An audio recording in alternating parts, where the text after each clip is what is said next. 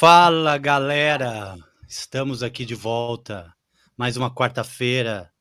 Patrocínio da Vivo Fibra na casa do Jorginho. Tá, né? Patrocinou o Duda Neves semana passada. Tá patrocinando o Jorge. Patrocinando o Jorge essa semana. Estamos aqui de novo. Bora falar. Como é que vocês estão? Fala, moçada. Flávio na área. Eu. E aí, Jorginho, Jorge Anielo. Muito bem. Precisamos arrumar um efeito. E aí, e aí, e aí, beleza? Massa. É, colocar uma Agora sim. É, não, sempre tem. Aliás, eu, eu, eu acho que eu vou ter que começar a fazer isso. Eu vou começar a fazer umas sonoplastias. No, É, né, mano? É, tipo som de modem 14400 da US Robotics. pode Tá, crer para começar a live. tá difícil, né? Bom, falaram, aliás, o Jorginho falou outro dia que ele tem razão numa coisa. Esse horário é um horário que, porra, É ruim. São Todo Paulo tá inteira usando. entra na internet pra ver TikTok, né, velho? E aí é, fode todo mundo, né, meu? É então, pois é. Mas é isso, pelo menos hoje a gente vai conseguir. A semana passada a gente teve um problema com o Duda, a gente não conseguiu resolver. Hoje quase aconteceu com o Jorginho, mas vai rolar. Então a gente vai falar. Aí eu vou ficar de olho aqui no, no chat, porque lógico que o primeiro cara que já vem escrevendo é o senhor O Maurício Cailê. Internet de escada. Isso, é. Mas é isso. Então, fala, Jorginho. E aí, velho? Tirando a internet, que é uma merda, como é que tá o resto das coisas? Como é que vai a vida? Tá tipo internet, né? Às vezes funciona, às vezes não funciona. Quando proseia, não Às tem feição. vai, Quando tem feição, vai. não proseia. Mas estamos aí, estou vivo, estou vivo, tomando Coca-Cola e tá tudo certo. Tá, tá bom. E essa bateria que tá aí atrás é o quê? Isso aqui é uma, é uma Sonder Signature. Velha, Ok. anos 80. Ela nem cabe no quadro É. direito.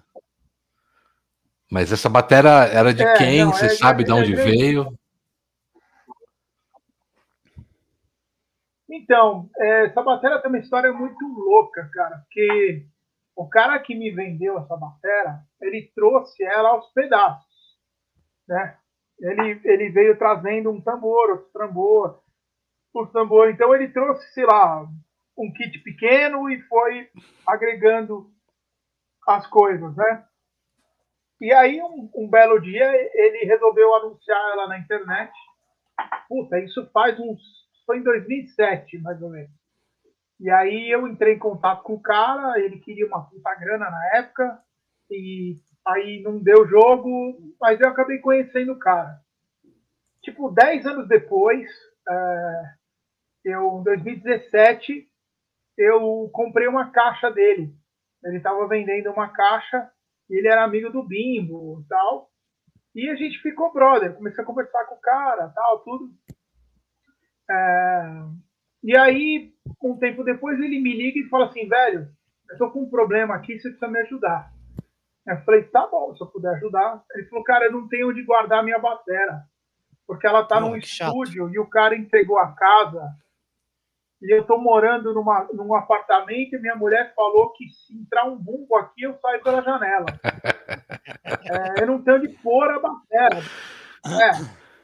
Aí eu falei, então você quer que eu fique com a sua batera? Aí ele falou, é, fica com ela, cara, porque aí, de repente, se alguém quiser comprar alguma coisa, tem problema eu mandar o cara na sua casa para ver a batera. Tipo assim, eu preciso de uma garagem para guardar minha Ferrari. Você pode me emprestar essa garagem? Aí eu falei, tá bom, beleza. Peguei a batera, meu, tava num estado deplorável, cheio de fungo dentro. Nossa, nossa, tinha umas cabeças de alho dentro do tambor que. Aí comecei a limpar a batera, dar um talento nela. Bicho, tava, meu, é, enfim. Aí limpei a ano- tal, comecei a. E aí, alguns tambores de 81 a 83 e outros depois de 85, 86. Até, acho que no máximo 87. Porque aí de no- 87 para frente mudam umas coisas e e ela não tem nada dessa, dessa fase. Mas é entre 81 e 87. Mais ou menos. Os bumbos são, são de 82, 81 por aí, que é aro de ferro, né? É, as 87 já vinha com aro de madeira. E aí, Os bicho, tambores o, com aro de madeira? O cara começou a me encher o saco. Não, o bumbo. Ah, o bumbo. Os, os bumbos, desculpa. O bumbo, vinha, o bumbo vinha com aro de madeira. E esse é com aro de ferro. Uh, aí o cara começou a me encher o saco para ficar com a batera. Pô, me paguem 20 vezes, me paguem 10 vezes. Fica com a batera. E eu, cara, não tenho grana, não tenho grana, não tenho grana. Ele queria 20 pau na batera. Não paga nem, nem metade dela. Aí eu falei, beleza, eu vou ver o que eu faço. Eu, eu tinha feito um rolo, peguei um jogo de Feist novinho. Aí eu falei pro cara, ó, tem um jogo de Feist zero, 2002, quer? Eu quero. Dei o um jogo de Feist pra ele, fiquei com a bateria. Sensacional. Quantas bateras você tem aí, cara, hoje em dia? Não vale aqui mentir. Hoje, aqui hoje tem é, pra que eu mentiria? Eu tenho. Batera gringa, eu tenho quatro. Uma, duas, três, quatro. É, batera gringa, eu tenho quatro. E aí no Tieixo eu tenho cinco. Uma, duas, três, quatro. Quatro no e uma Fischer. Batera acústica, né? Qual Fischer que você tem? É, então são umas é uma fichezinha de canoa separada. É mais moderna do que aquela que você tinha. Ah, tá. É mais moderna. É, é um kitzinho meio fusion. É 8, 10, 13, 20. É, eu queria entender quando, quando, quando você pergunta para um cara que coleciona esse tipo de coisa, aí você pergunta para ele quantos que ele tem, né? E o cara tem que olhar e contar, você fala, como assim, velho? O cara vai dar um chute, entendeu? Você tem que saber ah, já, meu, de cara. Não, porra. Tá, porque a gente não tá falando de carrinho matchbox, sabe? Que eu sei que o Kailê, por exemplo, coleciona. A gente tá falando de batera, velho, que é um instrumento caro pra caralho, né? A bateria boa é cara, é. lógico, né? A gente tem bateria barata, é, mas, tá, mas eu digo.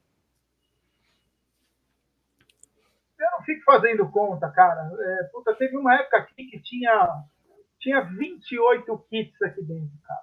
Caralho. Aí eu tinha que pegar um que tava.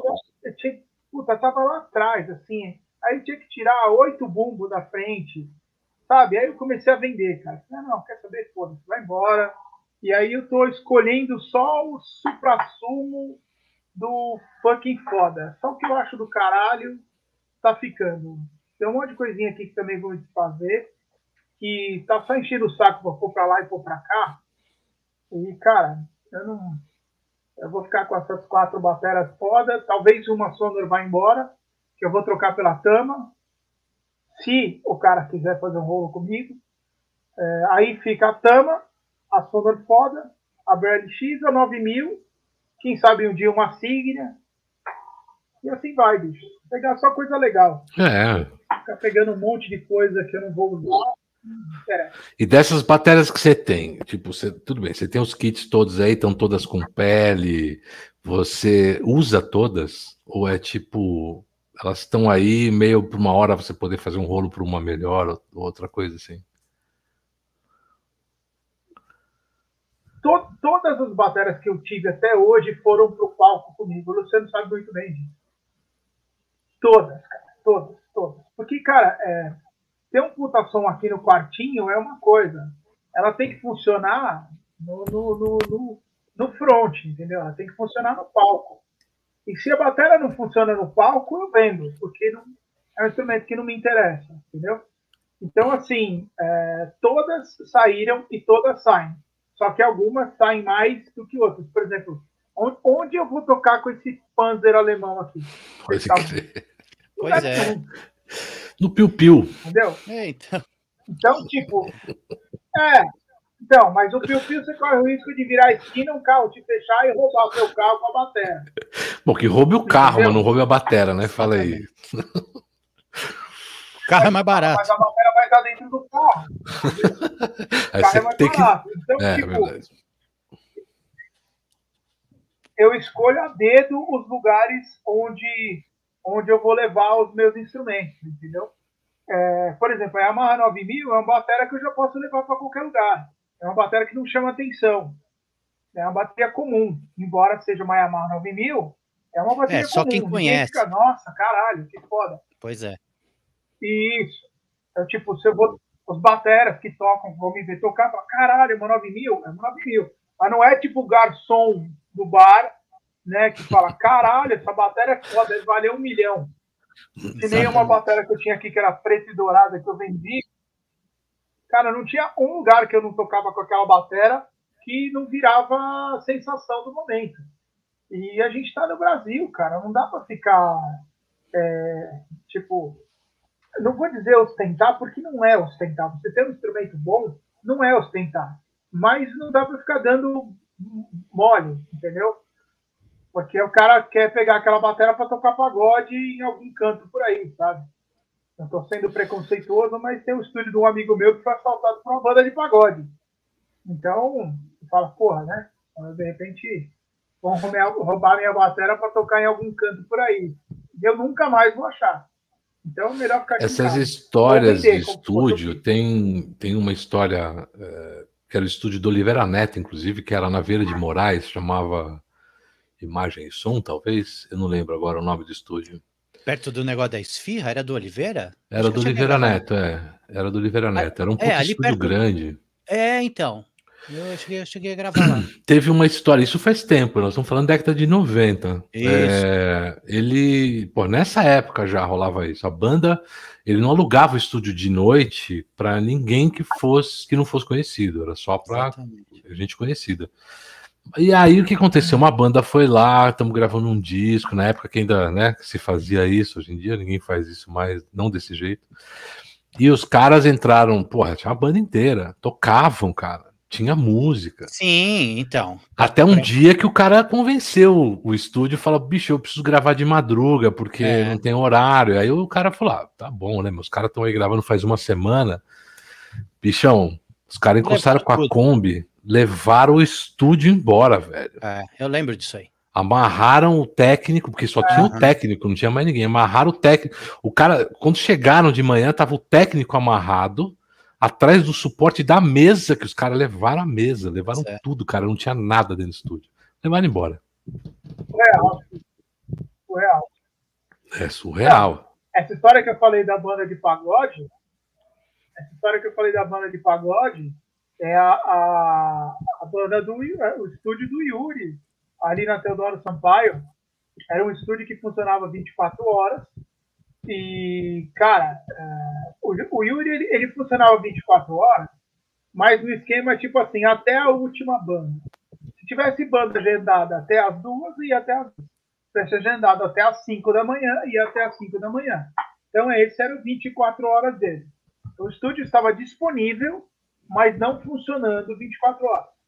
Ok, beleza. Uma banda de pagode marcou um ensaio e ele funcionava 24 horas. Eita, mas no esquema tipo assim, a, a, banda, a banda marcou, marcou um ensaio e, cara, os caras ensaiaram, né? Os caras fizeram tudo direitinho e tal.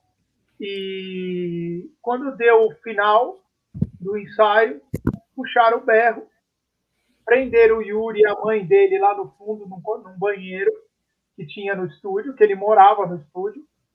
Uh, a mesma história, pararam uma Kombi na frente do estúdio, deixaram um fone quebrado e um microfone quebrado desses de karaokê. Levaram tudo, velho. Tudo. E fuderam com a vida do cara, porque ele tinha vendido tudo, ele não era de São Paulo, acho que ele era Mato Grosso, sei lá, algum outro estado que eu não lembro qual. E o, e o cara, a vida do cara foi moldada para ter um estúdio em São Paulo. E o cara simplesmente se fudeu, cara. Que é, levou né? o patrimônio dele tudo, inteiro. Perdeu a grana, tudo, a vida, ele investiu. O cara foi embora de São Paulo. Ele teve que entregar a casa e ir embora de São Paulo com a mãe, com o irmão, com a família. Ou seja, um bando de filha da puta que prefere roubar os outros em vez de trabalhar e conquistar como muita gente faz, que é como deveria ser, né? Então. É, é mas isso eu vou te contar que tem histórias lá fora também, cara. Eu já ouvi histórias em Los Angeles de acontecer esse tipo de não é coisa. Não é privilégio daqui. Eu não é privilégio já... daqui, não, cara. É, um, é, uma, é uma coisa que eu falo que é o seguinte: tem a, a pessoa. Eh, tem gente boa e tem gente ruim no mundo inteiro. É, é que aqui enfim, Sim. a gente tem mais chance disso acontecer, talvez, eu não sei. Aí você já é, já é uma, um outro caso. Mas isso é uma coisa normal, né? Porque, né, pô, cá para nós, né? Só porque é músico é bonzinho, só porque é artista é bonzinho, não, né, não né? É. Exatamente. A gente tem mau caráter em todas as, né? Você tem padre mau caráter, vai ter músico mau caráter. Médico, é. advogado, né? Você tem. É, é, é, que assim, velho, a, isso é inerente ao ser humano, né? Uhum. Exato. Ser humano, é, ser humano é filha da puta, pronto. A essência do ser humano é ser filha da puta, ponto. Aí tem os bonzinhos. Eu acho isso, cara. Não, eu acho que a maioria dos seres é humanos é são bons. Não, a maioria são é, eu, sou, eu, penso ao contrário. É, eu, eu, eu acredito nisso. Eu acho que a, a maioria, maioria é das pessoas são legais. É que é aquela história, né? Você é muito mais fácil você ouvir. A notícia ruim, ela, ela, ela viaja muito mais rápido que a notícia Chega boa. Né? Então, eu acredito sim que tem muito mais gente é. boa do que gente ruim. É que quando é. A bondade é uma coisa meio banal, assim, vamos dizer. No, no bom sentido da, da, da, coisa, né? Agora, a coisa, o cara ser ruim é um negócio que chama muito mais atenção exatamente porque é uma coisa porque gera uma né? indústria, né? né? Você não, porque é indústria... é excepcional, eu quero dizer. Tipo, você fazer uma coisa ruim para alguém causa tanta, né? Assim, pô, tanta gente ficar sabendo, porque é uma coisa fora do comum. É, você então... ser legal com os outros é o normal, é o banal. Então, né? é isso que eu quero dizer. Bom, mas deixa eu te perguntar um negócio aqui. Vamos mudar de assunto, que tá falando de coisa ruim. Agora eu quero saber o seguinte: você tem a. Deixa eu só é... falar um negócio. Fala, fala a maioria, a maioria das pessoas que eu conheço são pessoas boas, né? Uhum. E aí você se depara uma vez ou outra com filha da puta. Mas é, o que eu quero dizer com eu, eu não acredito na bondade do ser humano é que, cara, eu, eu prefiro sempre me reservar, entendeu? E aí eu vou acreditando na pessoa a partir do momento que ela vai se, se mostrando. Porque eu já fui muito de achar que o cara era legal, de achar que as pessoas eram bacanas e tomar facada nas costas, entendeu? Então hoje eu prefiro ir já mais devagar, mais tranquilo. É, isso é coisa e, da idade, né? E construindo é. uma coisa do nada. Exatamente. É, exatamente. É. Quando eu era moleque, eu me jogava, achava que todo mundo era legal pra caralho. E tomei no cu um milhão de vezes. Então hoje, tipo, ah, esse cara é legal, vamos ver. Mas, então, então aproveitando o gancho, pro... que é o que eu queria perguntar. Ó, é... só cortando, e falando em cara legal, Falando em cara legal, o Heraldo acabou de entrar aqui, ó. Falou, aê, Jorginho, super batera, lenda da Night paulistana. Uhul! Night. Você é velho, Heraldo, então. caralho. Heraldo. Heralderson. Beijo, Heraldo. Beijo. Fala, Heraldão. Então, deixa eu, deixa eu te falar uma coisa. Agora a gente tá falando desse negócio de não confiar nas pessoas e tal. Cara, é, como é que você faz então para fazer seus rolos? Porque você é o conhecido como Jorginho, todo mundo conhece o Jorginho. O Jorginho é arroz de festa. arroz de festa na, dos Batera, vamos dizer assim. Todo mundo sabe quem é o Jorginho Anielo, né? Você fala, não, meu amigo Jorge Anielo, cara, pô, eu sei quem é o Jorginho. Já fiz uns, né? Já. E aí, pô, se você já começa, pinta um cara novo, bichão, tem um negócio que eu queria trocar, queria fazer um rolo com você. Como é que e aí, faz? como é que você faz? Ó, eu vou contar para vocês uma coisa que assim, é, eu sempre tento me cercar de várias situações para fazer uma negociação. Saber quem conhece o cara, saber os amigos em comum e tal. É, e eu, eu posso te dizer, cara, que até hoje eu só conheci gente honesta, cara. Teve um outro que deu deu uma escapada na curva assim da negociação, mas tipo não foi nada, tipo paguei e não recebi, sabe? Resolveu. Mas é, eu só, só me deparei só, é, só me deparei com gente honesta. Só teve uma vez que eu fiquei preocupado, porque, tipo, eu falei, quer saber, velho, eu vou arriscar e que se foda. Foi quando eu comprei o tom de 10 da 9 mil. Era um cara de Minas, hum. e o cara tava vendendo é, um tom de 12 e dois tons de 10. E aí eu, o cara queria uma grana, acho que na época era dois pau e meio, um negócio assim. E como eu fiz negócio por fora com o cara, eu depositei o dinheiro na conta dele. Aí eu liguei para ele e falei, cara, eu vou te falar uma coisa. Eu juntei esse dinheiro que nem um filho da puta. Pelo amor de Deus, não me pode, cara. Que eu tô confiando pra caralho em você. Aí o cara falou assim: não, pode ficar tranquilo, que inclusive eu vou até te mandar o Tom Holder de presente. E o cara me mandou, chegou aqui tudo certinho e tal. Então tá foi vendo? a única negociação que eu depositei o dinheiro na conta do cara e, e liguei para ele falei, cara, pelo amor de Deus, não me pode, porque esse dinheiro é muito suado, sabe? Eu quero e um risco que, co que você correu. Kit. E eu peguei um cara honesto, entendeu? Mas, Sim, assim, mas poderia, poderia dar merda. Com seis anos. Poderia.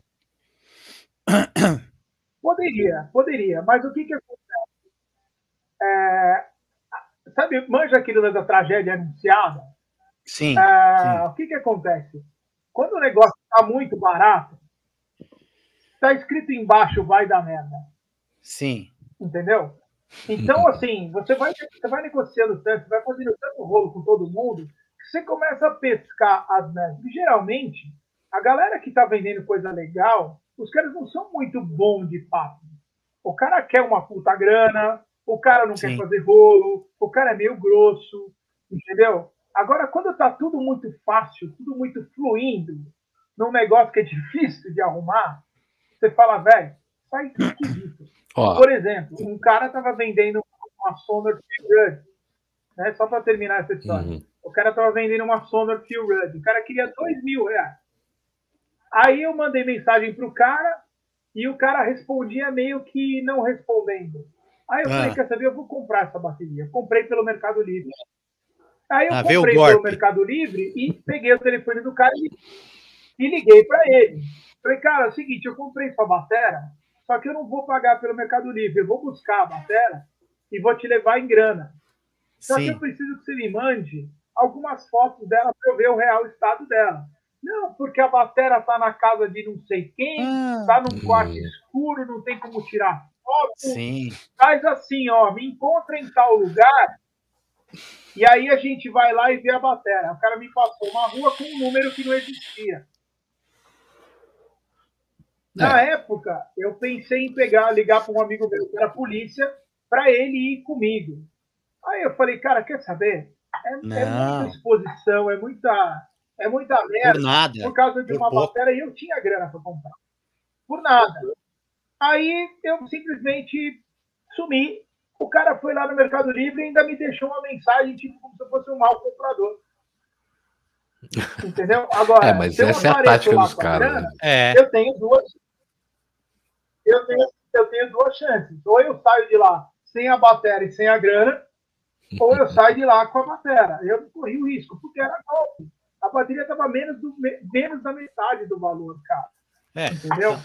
É, então, já tá, assim, mas já tem é... mais um, um detalhe que para desconfiar. Vai... É. É, ó, que eu ia te perguntar. Teve eu, um outro eu... cara. Não, que eu tava falando, eu ia falar. Teve uma vez que eu precisei, eu tava, eu tava correndo atrás de um pedal de bumbo. Aí falei, Jó, falei, Jó, preciso de um pedal de bumbo, tem algum aí para vender? Ele falou, porra, não tenho nenhum, mas vamos comprar um. Pegou, entrou Mercado Livre. Qual pedal? falei, ah, um Pure, Yamaha, daqueles o simples, o, o, o, pé de boi, que é o mais legal. Beleza. Pá, pá, pá, pá, pá, pá. Ó, esse aqui, comprei. Pum. Falei, mas como é que você sabe que o pedal tá bom? Ele falou, pela foto. Pela foto. Olha aqui. Aí abriu a foto, ampliou, falou, tá vendo isso aqui? Isso aqui tem que estar tá assim, assim, assim. Isso aqui tem que estar tá assim, assim, assim. O cara não sei o que, não sei o que lá. Quer dizer, dá, dá um guia para quem quer comprar uma bateria, por exemplo, no Mercado Livre, Boa. e não sabe como fazer. Que, que você recomenda? Como é que você faz? Antes dele falar, eu recomendo, não compra no Mercado Livre, vai tomar no seu cu, vai na porra das... Não, mas às vezes o cara tá lá no... Eu tô brincando, tô brincando. O cara tá lá no Cabobró do Norte, entendeu? E, é verdade, é verdade. Tá não, não, você tem que né, saber é. como fazer, porque não, é uma ciência comprar pelo Mercado Livre.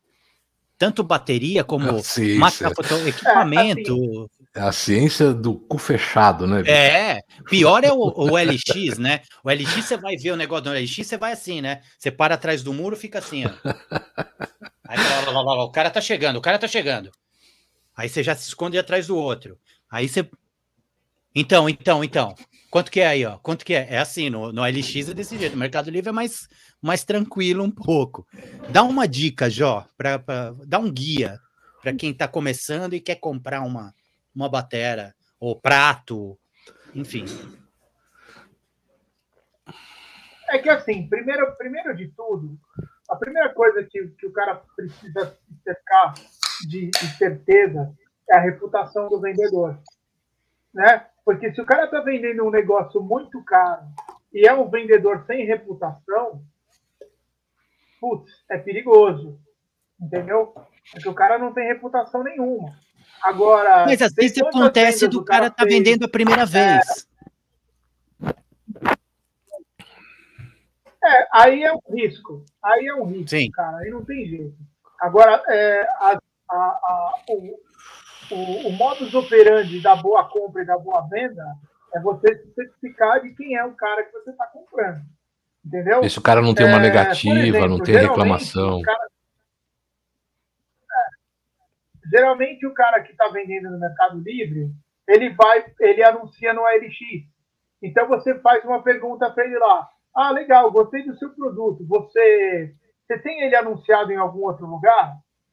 Então, o cara vai responder, ah, procura lá no, no outro site. O site é o LX. Sim.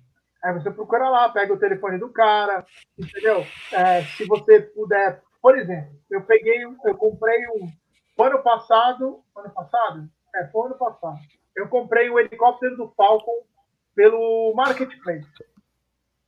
Pelo Marketplace. Um, um, um bagulho que custa dois pau e meio e o cara tava vendendo por mil reais. Caralho. Aí eu chutei a canela dele e falei, cara, eu tenho 500 conto. Mas é, de verdade o helicóptero? Eu tinha acabado de vender uma casa. Caralho, mano. Nossa, é, sério, velho? Dois pau e meio helicóptero do Falcon? Por isso que eu nunca tive um. Ó, oh, as é, botinhas, eu tenho umas botinhas do Falcon que eu vou te dar, então dava. Deve valer uns 500 conto um par de bota do Falcon, na época. Não, par de bota, par de bota é 50 conto. É, é, aí o que acontece? O helicóptero é uma coisa que não saiu muito, não tem muitas peças, então é um negócio que vale é, aquilo que a gente estava conversando, né, Flávio? O quanto custa e quanto vale. Né? Isso é verdade. Ele pode não, não custar muito, mas ele vale, ele vale porque quem tem um. Entendeu? Então, quem tem vai valer o preço que o cara acha que vale. Então, pedem dois pau e meio, dois pau num helicóptero do Falcon. Eu achei um cara vendendo por mil e eu dei 500 conto de oferta. Falei, cara, quinhentão. Aí eu falei, ah, o cara vai mandar um nem fudendo, né? No dia seguinte, Abraçou. o cara manda um ok, beleza. Eu falei, ih, ih caralho. Era e não era o que eu queria ouvir, entende? Aí o que, que eu fiz? Peguei o telefone do cara, liguei para ele, pedi um monte de foto, o cara tirou um monte de foto. Aí eu falei para ele, eu falei, cara, eu tenho uma grana no LX, no Mercado Livre, você se importa em fazer um anúncio no Mercado Livre para mim? Porque aí eu já te pago, o dinheiro já cai direto para você, do que eu ter que pagar boleto, esperar cair, não sei o quê. Chaveco. Eu queria ver se o cara corria. Abraçava. Bicho, tudo que eu pedi, o cara fez. Anunciou, anunciou no Mercado Livre, me mandou um monte de foto, foi gente fina pra caralho. É, porra, meu, três dias o bagulho tava aqui em casa. Do, do jeitinho que o cara falou até os detalhes que eu tinha que arrumar, uma pecinha que estava quebrada, que eu tinha que colar e arrumar tal. Ou seja, é, eu tentei me cercar de, de quais maneiras? Pegar o telefone, pedir foto, falar com o cara pedi para ele vender pelo Mercado Livre para eu ter uma garantia. E se o cara não entrega, eu, eu também não pago, eu recebo o dinheiro de volta. Entendeu? Sim. E eu percebi que o cara é um cara idôneo. Ele vende, ele vende brinquedo usado no Rio de Janeiro. E, e calhou dele ter um helicóptero, porque ele não é do, do, do mundo do colecionismo de falcos, senão ele estaria vendendo por dois pau. Entendeu? Então eu achei um cara honesto, me cerquei dessa maneira e consegui fazer uma negociação boa. Eu paguei um preço ridículo perto do que pedem por aí. Né? Então, tipo, foi um Cadê achado. o Itaí, Mas, o helicóptero do Falco? Mostra aí. Mostra aí, mostra aí o helicóptero. Tá aí, hum. fácil? Puta, tá lá no. no... Não, ah, tá desencana. Então desencana. Você pagou 500 pau no negócio e deixou é. onde? É. Tá aí na parede, velho. Pagou, deixou no hangar, né, mano? Não, tá Pode crer. Não, tá, na, tá, na tá na prateleira do meu pai. Ó, o Maurício falou que ele então, teve um, tipo, se ele tipo, soubesse. Uh... Quanto valeria hoje, nem teria brincado até, até, até morrer. É, se é, fudeu. Eu também, eu, eu tive um Jeep. É. E o helicóptero. Fala, Taô, chegou, tô oh, Taô, cheguei. vou te falar tem uns caras que têm a coleção antiga, original, e, cara, esses caras estão montados numa grana, velho, que se aparece um louco querendo comprar, puxa, o cara troca de carro. Então, mas é, isso é, é muito um relativo. Surreal, velho. O nego pede cinco. Você sabe o que, que eu lembrei? Eu me lembrei do Honda Club, cara. Quando eu comprei, eu tenho um Civic Coupé há 200 mil anos. Aí eu entrei hoje para ver quanto que vale o carro. Você sabe quanto que os caras estão pedindo no carro? Que na boa, vale 15 conto. é um carro 94, é bonito, né? É, tem é completo, tem teto solar, tem os cambal, vidro elétrico, caralho, a quatro. Neguinho pede 40 conto. Se for mecânico, como o meu é original de fábrica, 45. Cara, não vende por 45. Acho que não. Sabe? Uma coisa é eu pedir, outra coisa é vender. Vou te falar que vende. Vou te tá, falar que é, vende. Eu... Já viu o preço dos golzinhos GTS? Tá não, mas é, então. Eu, exatamente, 120 conto um Gol GTS. Um GTI, GTS é 120 conto. Não, 90 pau, 100 pau. Sabe? É, Bom, é mas surreal. isso a gente entra na história, que nem eu tava falando com o Jorginho, a gente conversou hoje de tarde e tal, testando para a conexão dele ficar boa, como tá agora, assim, né? Pelo jeito não deu certo. Ela agora engatou, pegou o... no breu aí. É, pegou. Ele tá, ele tá ouvindo atrasado, mas tá indo. Não, tá na boa. E a gente estava falando exatamente sobre isso, né? As coisas têm um valor e as coisas valem alguma coisa. Então, quanto custa e quanto vale são duas coisas completamente diferentes, né? O valor daquilo, quer dizer. A... É, o carro é, que você está falando, se fosse somar o, as peças dele, etc., não dá dois mil, três mil reais, né? Vamos dizer, estou chutando o valor. Aí no mercado custa 15 e os caras estão pedindo 45. Sim. É, a gente trazendo isso para a arte, uhum. pensa nisso. É a Sim, mesma coisa. Exatamente, é igual. É, porque eu, eu só estou querendo puxar um pouco agora para a gente falar um pouquinho disso, porque por exemplo, né? Está falando tudo, tudo isso. Jorginho é um cara que negocia, que faz rolo e, e, porra, tem um monte de batera. Eu jamais sonhei ter tanta batera desse jeito. É, Penei para pegar a minha de volta. Eu tenho, eu tenho, uma, eu tenho uma Holland V-Drum que eu uso para estudar, que agora está até num canto porque tô, preciso arrumar a sala, e tem a minha batera de volta que eu consegui, a minha Signia Premiere que eu tinha vendido tempos atrás e consegui comprar ela de volta. É, pô, eu gostaria de ter um monte de outras, uma Record 9000, um monte de coisa. E aí que vem aquela história, você pegar uma bateria dessa, né, cara, e você fazer um show, vi que você postou recentemente até um show que você fez do Phil Collins, né? Ah, uh, demais isso. Do caralho o vídeo, aliás, mostrando uhum. como é que você ouve o, a contagem no fone e tal, né, fazendo, uh, tocando junto. E aí, por exemplo, você botar uma bateria dessa no palco, uh, que as pessoas não entendem, né, cara, é exatamente isso. Pô, pô, o músico tá cobrando muito caro e tal, que é exatamente vem essa história do, do, do quanto custa e quanto vale. Cara, é, a gente faz de graça as coisas, né, velho? Fala aí. Olha o gato. É, não, eu acho assim, cara, é, você, porque assim, você, você valorizar, né, você pôr valor em cima de um negócio que tem, que tem preço para ser construído, é uma coisa. Né? Você pôr valor em cima de um trabalho que também foi construído, porque você teve que gastar com a aula, você teve que gastar com, com aprendizado, você, tem, você, teve, né? também, você também gastou. Mas não é uma coisa palpável, né? É aquela história do cara que cobra mil reais para arrumar geladeira. O parafuso custa um real. É 999 para saber qual parafuso. Entende? Então, cara, é, é, eu percebo que é uma coisa cultural no nosso país não valorizar é, o trabalho em si. Né? As pessoas não valorizam a, a expertise do, do profissional. Entendeu? Ah, pô, mas era só trocar esse parafuso? Ah, então eu podia ter trocado, mas você sabe qual parafuso que é? E é assim com você tocar, é assim com você é, ser mecânico, tudo que é, é serviço, as pessoas não dão valor, entendeu? Então, cara, por exemplo, o cara vai comprar uma casa de um milhão. Aí o cara pega, pede 5 mil reais para pintar a casa. O cara vai falar, mas você tá louco? Eu vou pagar 5 mil para um pintor? Exatamente. Ah, mas você pagou um milhão na casa, olha o tamanho disso.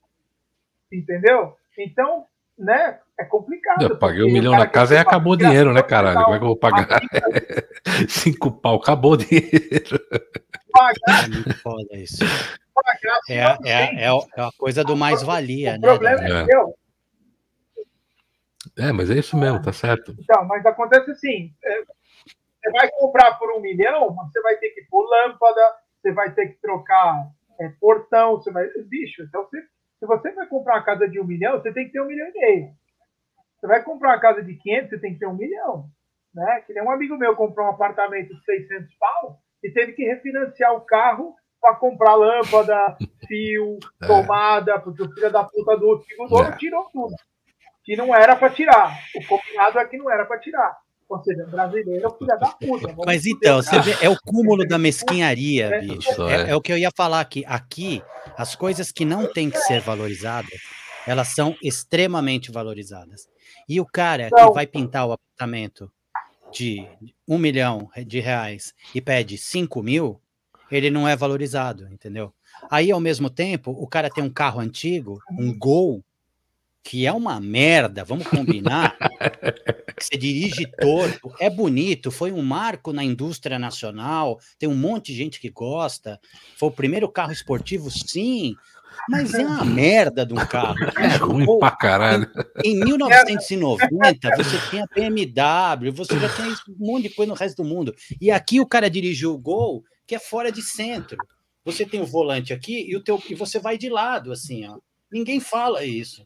Ó, oh, mas é um gol. E aí é super valorizado, entendeu? Então, é, é esse é o problema do, da coisa, do, do, do, conceito de precificação. Esse é, verdade. por exemplo, ah, por exemplo, vamos falar de preço de instrumento, né? A galera hoje viaja na maionese do mesmo jeito que viaja com o golzinho GPS. Tem cara que Sim. pega cinco pau numa Pearl Sport. Entendeu? Pois é. Então, assim, foda. Mas também tem um cara que pega um pau e meio. Agora, vamos supor, essa matéria aqui, essa marrom que eu tenho, eu achei para vender lá fora por mais ou menos um kit desse tamanho, com um bicho 12 estantes, pedal, sandica, tudo. 20 mil dólares. Aí você pensa, em 20 mil dólares, lá. É 100 pau. Se for na Europa, fudeu, porque às vezes. Não, é 100 pau, fora frete e fora. É, fila da puta não vai vender um negócio de 100 aí, mil reais e cobrar aí, frete, né? Vai tomar no cu, né, bicho? Manda essa porra de graça. Não, mas o frete é pra trazer, pra importar. eu sei, eu tô brincando. Fudeu, né, mano? Fudeu. Não, não, mas, não mas, mas acontece o seguinte, cara, isso é uma coisa que eu aprendi da importadora. Se você compra uma, um, um, um, prato no dólar 2,50 e quando você vendeu esse prato o dólar está 8, você vai vender esse prato no dólar de 8, porque você vai repor estoque. Você tem que repor estoque. Isso é, isso é, o, é, isso é o básico do comerciante. Por que, que o cara sobe o preço? Porque tudo subiu, o estoque antigo dele subiu também, porque senão ele vai vender por 2, ele vai ter que tirar pra dinheiro do bolso para comprar outro. É. Aí eu pergunto, o seu então, cachê subiu? Assim. Claro que não. Né? Não, mas aí depois Aí a gente pergunto. entra nesse assunto. Nem o meu cachê, nem o salário. Entendeu? Mas o dono Mas do bar subiu a entrada para entrar.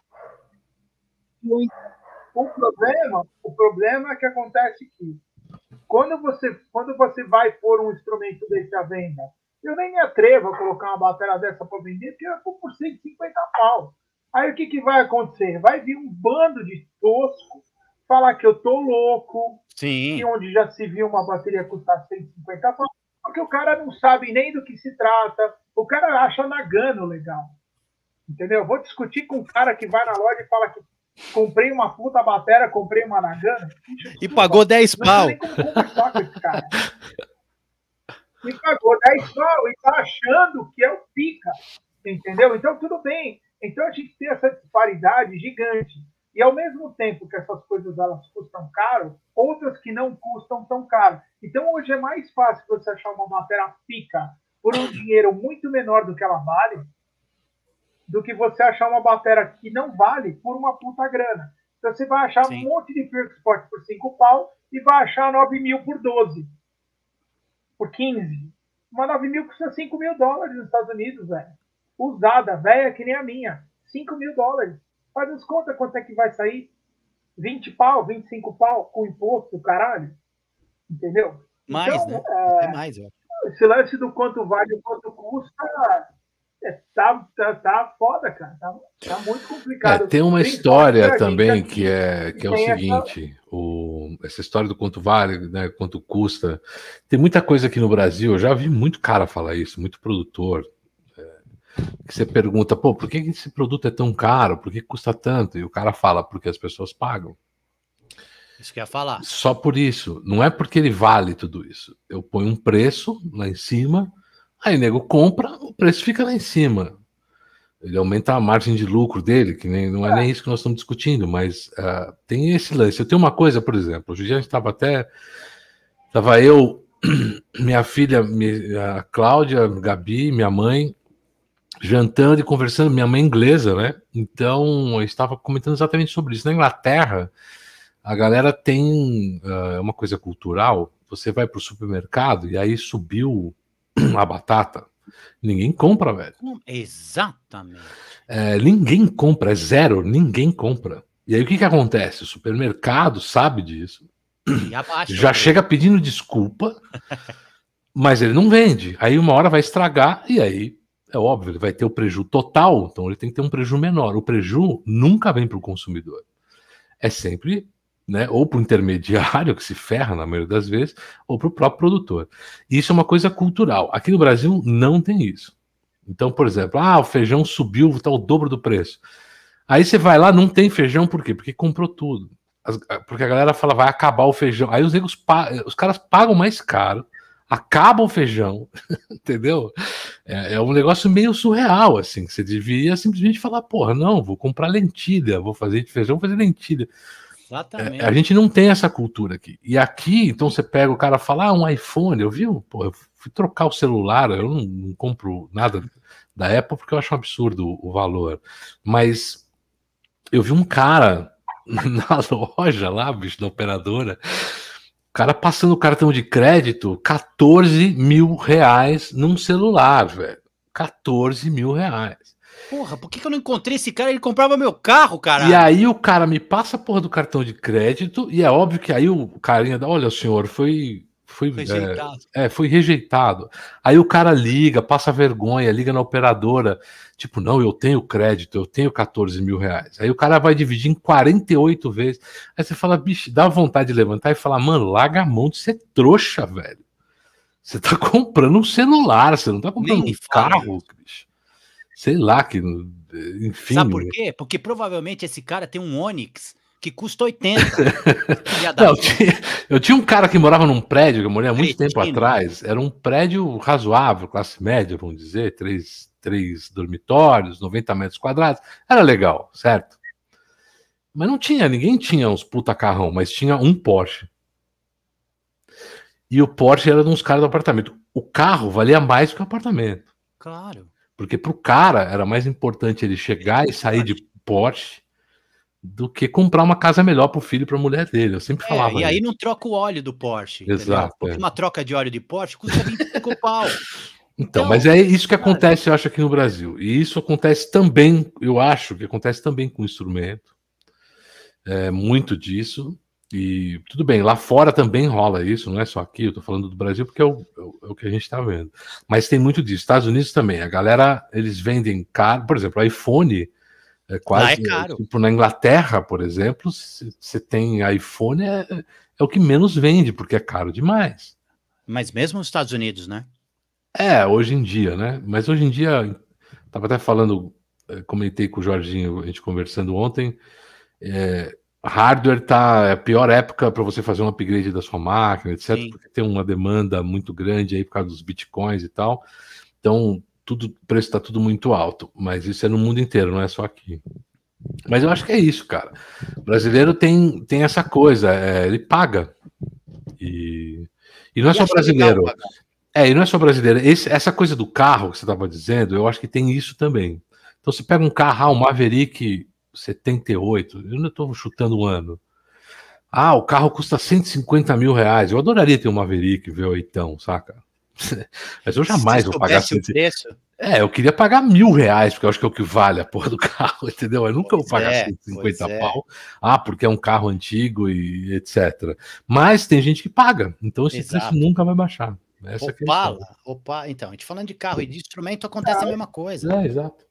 Né? O cara vendendo Pure Export a 5 pau. o pessoal, o pessoal que o pessoal que coleciona Falcon é uma coisa que é tipo é, tipo não tem é igual igual o GTS não tem se você achar um dentro da caixa é, que não esteja todo fodido que foi brincado que foi ralado na terra que o cara, que o cara comprou e guardou esse cara pede o que ele quiser na porra do boneco porque não tem e Sim, aí até um concordo. puta que paga cinco pau.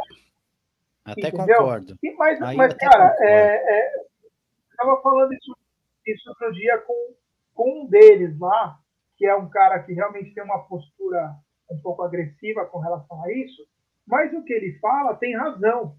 Se eu peço 5 mil, é porque tem quem pague 5 mil. É, exatamente. Não, o que a gente Entende? acabou de falar. Se não lógico. tivesse ninguém que pagasse 5 mil, ele não ia pagar 5 mil. Agora, por exemplo, instrumento é, já tem um pouco de.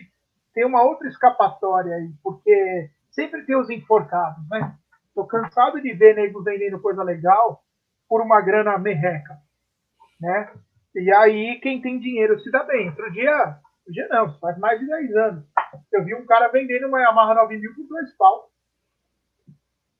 Dois mil reais, cara. Dois pau. E, puta, eu tinha mil e, cara, eu fiquei que nem louco. Foi tipo assim, o cara anunciou uma e meia da manhã. Quando foi três horas, tinha vendido. Claro, né? Lógico. Eu conheço o cara que comprou. E você fica monitorando essas porras, você fica entrando. O cara que Todo dia você entra no, no OLX, Mercado Livre, ou seja lá Dá o que aquela sapiada. e fica dando uma sapiada. Não, não porque eu tô numa fase que eu tô sem grana. Mas quando eu tô com uma grana, eu sempre procuro uma galinha entendeu? É, porque, bicho, É, não um adianta. que eu pago mil, vendo É. por cinco mil, Sim, não adianta. entendeu? Você a- Então, vai que você acha então, alguma o coisa. negócio. É pior. É, então, você falou isso é um Não, mas, business, isso é uma coisa é bom- interessante, que é isso, uma, uma coisa que eu queria te perguntar, que eu fiquei pensando esses dias aí. É, bom, você, é óbvio, você não você deve dar aula, algumas outras coisas que você tem as suas fontes de renda aí. Falando em pandemia, acabou o show, né? Eu sei que você toca, mas enfim. Isso, isso, esse lance desses rolos, essas coisas, você tira uma grana disso ou você nem pensa nisso como algo, é, como alguma fonte de renda? Cara, se eu fosse um puta de um largado, eu teria uma loja. Entendeu? Mas acontece o seguinte, cara, você ter, você ter uma loja implica em certas obrigações que eu não estou muito afim. Tem que ficar aturando é, é, caroço de, de manga chupada, entendeu? Tem que ficar aguentando carinha que pergunta se Nagano é melhor que Pearl, sabe? Sei. Essas coisas. Então, ah, eu, não, eu não tenho muita paciência para esse, tipo esse tipo de cara. Mas eu sempre procuro alguma coisa legal para eu sempre ter uma gordurinha aqui para eu poder vender. O que me segurou a onda nessa pandemia foram umas bateras foda que eu tinha aqui que eu vendi por uma grana legal e acabei dando uma sobrevivida com esse dinheiro. Mas foi um patrimônio que foi embora. Entendeu? Coisas que eu vendi que eu não vou ter de novo. Ainda mais com esse dólar do jeito que tá. E, e também não vou ter porque eu não quero ter. Já tive uma vez e não, não achei tão legal assim. Você não dá aula, Jorginho? Então, é... não, não dou aula, cara. Não, não quero dar aula, não gosto de dar aula. É, eu, eu tenho um problema sério com aula de bateria. Eu admiro todos os meus professores, acho que todos são professores do caralho, mas eu não tenho paciência para cuidar de tudo dos outros, velho. Porra, mas dar aula para veião também. Lima, ah, tudo bem, mas enfim, é, eu não quero, velho, eu não tenho paciência, eu não tô afim. Eu fico sem grana, eu, eu procuro, procuro, procuro ir atrás de show, prefiro dar aula para um amigo, para um brother, entendeu? do que ficar dando aula para uma pessoa que eu nunca vi na vida. E, porque assim, cara, eu dei aula de 97 a 2005 e foi o suficiente para eu ficar traumatizado. Entende? Porque, puta, se eu tive se eu tive três alunos, três, é, que estão aí hoje tocando e fazendo a diferença, foi muito. Cara, uma, uma, uma aluna minha aqui, que eu acho fantástica, que foi minha aluna, foi a Nina Pará. Eu dei aula para ela, ela tinha 17 olha, anos. Olha só. Olha a Nina chegou. Tá aí detonando, tô pra caralho, sabe? Uma querida, Porra, belo trabalho ela, dela. Isso, isso faz a diferença. É. Isso incentiva a dar aula. Então, mas isso assim, é... não foi um trabalho. Não foi um trabalho. Não foi um trabalho que eu fiz. Eu talvez tenha iniciado, porque ela começou a ter Sim. aula comigo, Aí depois ela foi ter aula com o Douglas, foi ter aula com uma porrada de gente. Tudo bem. Sim, mas você tá faz parte desse processo, do, do processo do aprendizado dela. E a Nina parar, não estamos falando de qualquer é, Eu costumo dizer que não existe só o bom professor, existe Sim. o bom aluno também. Também, é. Né? Não adianta você ter um puta professor Sim. se você mas não. O que, que acontece, cara? Eu tive um japonês, essa história eu preciso contar para você. Eu sei essa história. Eu tive um japonês, cara Vou até botar você em tela cheia, peraí. Foi, foi. É, mas vou botar você em tela cheia. Eu, eu conheço essa história. Vai. Conta. Eu, tive, eu, dava aula com um japonês, na mesma escola que eu dava aula para a Nina. E aí, o japonês, ele conseguia entender subdivisão até com cheia. Até com cheia. Ele só conseguia cortar o chocolate em dois. se cortasse o chocolate em quatro, fudeu. Então, é, eu estava dando aula para ele, e aí tinha um exercício que era primeiro e segundo tempo colcheia, terceiro e quarto tempo semicolcheia, né? Tá, tá, tá, tá, tá, tá, tá, tá, tá, tá, tá, tá, tá, beleza, ok, coisa mais fácil do mundo. Aí eu ponho o japonês para tocar, era tudo colcheia tá, tá, tá, tá, tá, tá, tá, tá, tá. Cara, olha, pensa num cidadão que se. Meu, eu fiz tudo para aquele filho da puta entender que 4 não era igual a 2. Eu fazia até assim: 2, 2, 4, 4, 2, 4. Aí ele, ah, legal, entendi tá, tá, tá, tá, tá, tá. Eu falei, mano. Aí eu liguei para um, um, um, brother na época, falei com ele, ele, ele Como é que eu faço? Não, eu falei para ele, eu falei, irmão, tô passando por isso com um aluno assim, assim, assado. E, cara, oh, eu, o cara não entende subdivisão. Me ajuda, velho. O que, que eu faço? Ele falou: esse cara tem disfunção motora. Eu falei, Sim. jura? Ah, vá. Isso eu já sei. Agora, como eu resolvo? Ele falou, cara, faz o seguinte. Na próxima aula, põe uma música com, um ritmo marcado, tipo um putz, o cara putz, andar. e manda ele, ele, ele dançar. Manda o cara dançar ou bater o pezinho no tempo. Ou, tipo, acompanhar. Vai dizer que o cara caiu, vai, velho. Ah. Não, não caiu. Não, eu caí no cinema 180 graus do Play Mas depois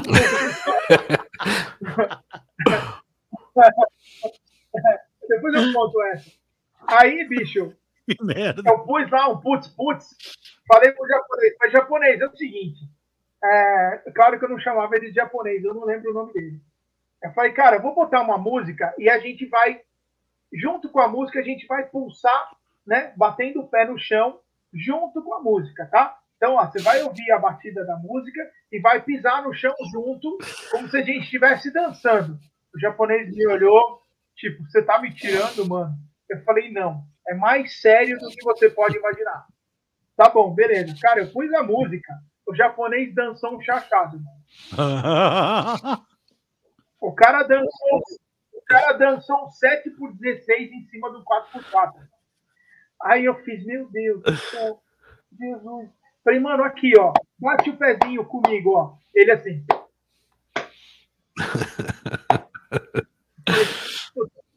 Aí, cara, falei com esse meu brother de novo. Falei, velho, aconteceu isso, isso, isso, isso, isso. Ele falou, ó, se o cara tiver afim, se ele realmente quiser, vai levar uns seis meses, mais ou menos, para ele conseguir bater o pezinho junto com a música, ele se Exatamente. dedicando. Você conversa com ele, vê se ele tá afim. Aí eu chamei, chamei o cara para conversar, falei, velho, é o seguinte, eu tenho duas opções. Ou eu te engano e tomo o seu dinheiro, ou eu vou ser legal com você, mas você vai me achar um filho da puta. Senta aí. Expliquei pro cara a situação. Aí ele falou, é, eu tava percebendo já que eu, que eu, que eu não levo jeito. E o cara saiu. Aí a dona da escola veio me encher o saco. Você não pode pensar um aluno. Você tem que dar aula para ele. Não interessa Não, se o cara tem é. um problema ou não. Ele tem um problema e eu não tenho. Só que se ele tem problema e eu dou aula para ele, eu não resolvo o problema dele, quem sai com o problema sou eu. Como Sim. eu já saí de banda porque os caras tocavam mal. Porque senão eu vou tocar mal igual. Entendeu? É, enfim, já não sou um gênio, né? Já não sou um gênio da, da, da bateria. Ainda, pô, já vou, vou foder um pouco que eu, que eu consigo fazer. É, é Entendeu? complicado. é. É, pô, você toca com cara ruim, você vai ficar ruim. Você dá aula para um aluno desse, você não consegue resolver o problema dele, como é que você faz? Você vai ensinar o quê pro É complicado. Entendeu? O... Mas eu Então, acho, eu, eu tenho uma teoria que é o seguinte. Até hoje ela, ela tem feito um pouco de sentido. Quando alguém é, quer ter aula, alguma coisa, eu, eu- a primeira coisa que eu pergunto para a pessoa é o seguinte: quando você anda numa, num, pega um lugar bem plano assim, não tem buraco, não tem, não tem nenhuma, nenhum obstáculo, nada. Quando você anda, você tropeça. Se a pessoa falar, ah, às vezes eu falo, bichão, você não vai tocar bateria nunca na tua vida. Tá. Estão Agora. eu maus, te falar que eu tropeço Eu, eu tropeço em linha reta andando de autostrada. Eu sou o cara mais É. Zé Ruela do mundo andando Tá, mas rua. você tropeça no tempo ou você tropeça? É, É aí que tá, né? Porque tem, tem, tem gente que tropeça porque ah, não tem tempo, não tem andamento, é o famoso andamento, né? Da onde vem a palavra. A pessoa não consegue manter um, um, um, um, né, um- vamos dizer assim, uma, uma passada constante. E aí, uma hora ou outra, dá uma bicada, porque não tem ritmo. Não tem. é. É, Eu acho então, mas que- eu que acho tá. que Quando todo você mundo pega tem. um aluno que está afim de Também estudar, acho. se você pega um aluno que está afim de estudar e a coisa rende, putz, é legal, é bacana. Mas o problema, cara, é que ah, eu, sei, eu sei que tudo que a gente faz na vida, a gente não tem só o lado legal, a gente tem os dois lados, o lado legal e o lado que não é tão legal. Mas assim, puta, cara, tem tanta coisa que o lado não legal rolou ultimamente que eu tô procurando só o lado legal. Entendeu? E se eu escolher um aluno para dar aula, é, eu queria dar aula para um cara que já toca, que chegasse para mim e falasse assim: ó, eu vi você fazer isso, você fazer aquilo, como é que você faz? Me ensina. Puta, eu vou ter uma tesão de dar aula. É, você não cara. quer pegar um, você não quer ensinar ensinar o cara do zero, né? Você É. não quer formar. O que eu, às vezes, eu Não, acho mais não, fácil não, formar, não quero. porque você então, molda. Depende, cara. Depende do que, que acontece. Não, mas eu prefiro não. Já vem moldado, depois eu vejo o que eu faço. É, eu acho o seguinte, cara. É, se você pegar os grandes mestres, todos eles têm vícios. Todos eles tocam de um jeito errado. Mas Sim. é um errado de um jeito que criou uma identidade, entendeu? Que virou um lance, que virou a assinatura do cara, é. entendeu? Por exemplo, você pega um cara como, como o Jack DeJohnette, por exemplo. Ele odeia metrônomo. Ele não gosta de metrônomo. Ele fala que metrônomo é para quem não sabe tocar bateria. Entendeu? Então você vai, você vai falar o quê para um cara desse? O cara é um monstro. Errado não tá. Ah, mas ele não toca pop. Entendeu? É, é questão de assim, ele não precisa. Entende? Exato. Então, assim, é, por exemplo, teve um, teve um cara que queria ter aula comigo, e aí ele falou que não queria estudar como metrônomo. Eu falei, nossa, o cara vai ser um gênio, né? Eu vi o cara tocando e falou, velho, mas precisa. É, hoje precisa, porque tudo que você vai gravar, você precisa registrar com clique. Porque você não grava mais com uma banda inteira no estúdio, entendeu? É, hoje em dia. Um, dois, três e vai, né? Ah, mas eu não quero estudar como é, eu falei, então tá, então eu não quero dar aula para você. Simples assim. Eu não vou passar nervoso, cara, desculpa. É, não, eu, eu eu vou contar uma história. para entender que eu não sou um gênio, então eu preciso me fuder para conseguir fazer as coisas que eu faço. E aí chega um cara aqui que acha que, porra, eu não vou estudar com metrônomo porque metrônomo me atrapalha. Ah, velho. É, não, né? então.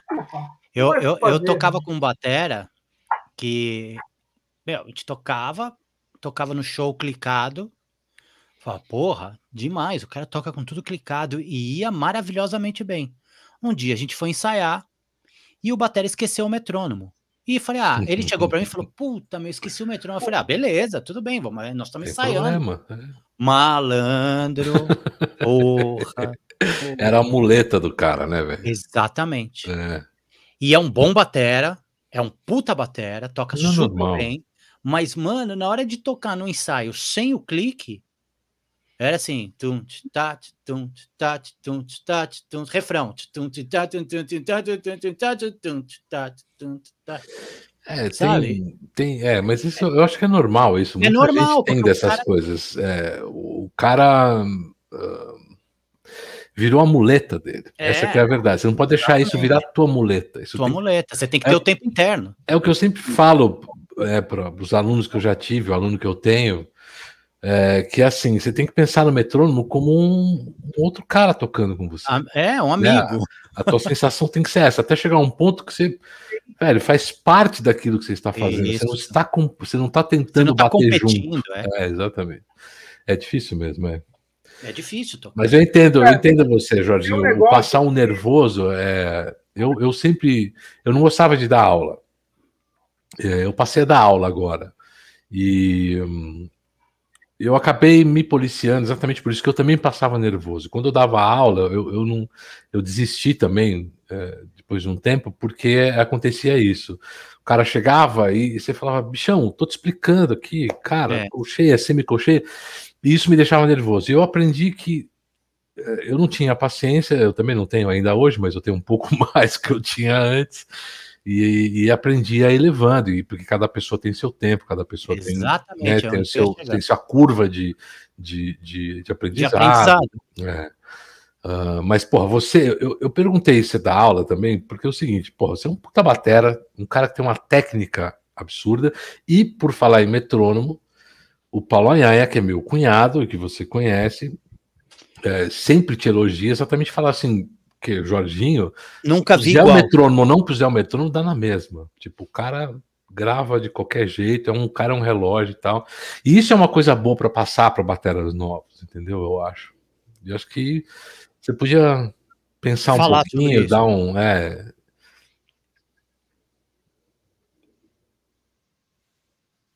é, por exemplo, o que que acontece? Tudo vai do, do aprendizado no início, né?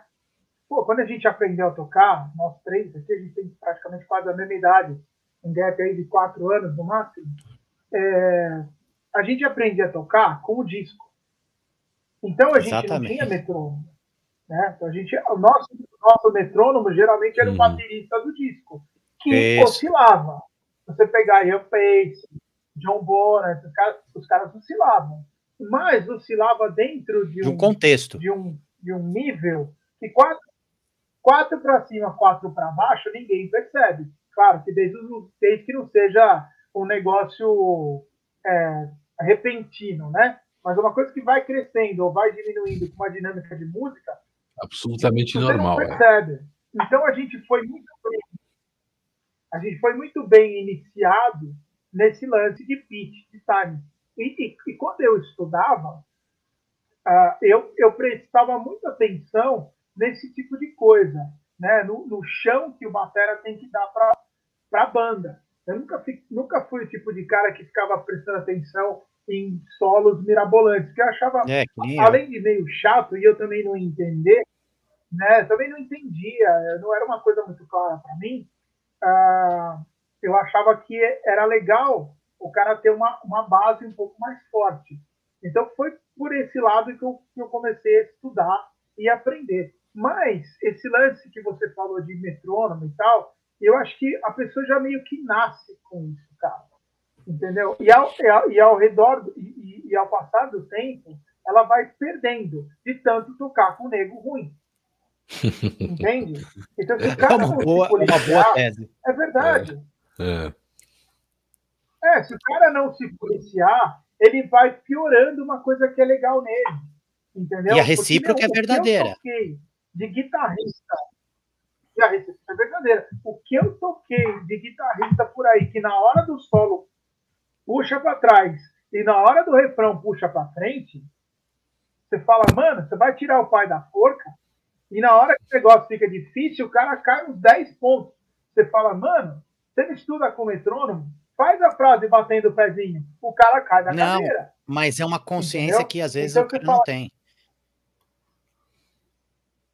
Não, tudo Não bem. Agora, por exemplo, você vê uma coisa que é muito louco, né? Lá fora, é, eu nunca toquei com, com, com músico gringo na gringa. Eu toquei com músico gringo aqui. Eu toquei com Keep Winger num ensaio, num, num, numa canja no, no, no O'Malley's e toquei, fiz dois shows com o Steve Jerry. Cara, a relação de tempo que os caras lá fora têm é muito foda e tá anos luz da relação de tempo que brasileiro tem. Se você pegar qualquer vídeo de qualquer cantor hoje, acabando a live, entrem no YouTube e coloquem ou Ed Sheeran, ou Brian Adams, ou qualquer, qualquer desses cantores foda fazendo voz e violão. Você Uhum. toca bateria em cima dele. É verdade. Exatamente. Isso é verdade. Os caras têm um time foda. Entendeu? E eles respeitam. O cara para de cantar e tem dois compassos de break, ele toca esses dois compassos. Ele não vai Isso. adiantar a voz, porque não tem mais nada ali. Exato. Entende? Não é Então. É uma questão, eu acredito aí, muito que isso é uma questão de escola, tá? Isso. Musical, porque Sim, andamento é uma coisa séria, né? Vamos dizer, aqui a galera começa sem isso. instrução nenhuma, sem referência nenhuma, e aí é um qualquer coisa, né? O cara começa a tocar no AP e toca qualquer coisa, sozinho, o tempo inteiro, nunca toca com banda. Lá não existe isso. Acho que tem, além de você ter uma cultura musical mais antiga do que a nossa, no nosso meio, digo rock, né, a parte progressiva e tal, Inglaterra, Estados Unidos, andamento é um negócio sério, né? É uma coisa levada a séria e, e desde o começo. Aqui aquela coisa. É, mas você tem segmentos da música brasileira, o choro, por exemplo, é cravado. É cravado. É, é tão cravado. A quanto- música até é, mas você tem, pô, você tem choros. Se você ouvir gravações, eu já ouvi gravações que dá um pouco de aflição. Porque na hora do break vem a baixaria, você fala, "Ai, caralho, o cara É, dá uma não, acelerada animal e volta. Pega Jackson do Pandeiro. Jackson do Pandeiro é o maior exemplo que eu dou para aluno. É, Você isso fala é assim, puta, o cara não vai rolar. Vai sair do vai sair do compasso, vai sair, vai sair, vai sair. E não Pum. sai. O cara É. resolve na cabeça, certinho. É, mas eu acho que é, Então, é, tem meio tem isso agora- mesmo. agora- ter- terminando o lance do gringo, o que eu percebo é que a responsabilidade do time não é do batera. A responsabilidade do time é de todo mundo. Cara, Ah, isso tira um peso do ombro do batera e você Sim. pode tocar. Entende? Você toca solto. Agora, você vai tocar numa banda onde cada, onde cada um puxa para um lado e do jeito que fodeu e acabou junto, tá tudo certo. Beleza, foda-se, a banda é assim. Mas assim, seria muito mais legal. Ó, por exemplo, tem um vídeo que eu achei muito foda. Você vê, é um batera de metal, só que é um cara das antigas, que é o Mickey D. Ele foi ver uma banda tocando no manifesto. Ele já estava meio breaco, já estava meio com uma canjibrina na cabeça. Aí a menina perguntou para ele: das bandas que você viu no Brasil, pô, você gostou? O que, que você achou das bandas que você viu no Brasil? Ele falou assim: pô, eu gostei, tem bons músicos. O problema é que eles não soam como banda. Você vê cada um tocando no seu pedaço do palco, mas eles não tocam. Não é juntos. é coeso. Eles estão juntos, mas eles não é, tocam. É verdade. Não, não soa banda. É. Não, não, Ou seja, é, não tem o mesmo. Não é coeso. Eles não dividem o mesmo pulso. Entendeu? É, não dá então, peso. Cara, fica muito complicado você, você trabalhar com, com um músico, com alguns músicos, que eles não entendem isso. Entendeu? Que os músicos não entendam isso.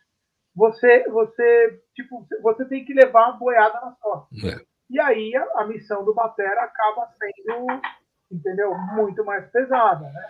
É, uma das Mas, coisas assim, que eu sempre ensino time, é que exatamente isso. Eu falo, eu falo para o aluno exatamente o seguinte: você está tocando, você está aprendendo, etc. Eu falei, mas o mais importante não é isso.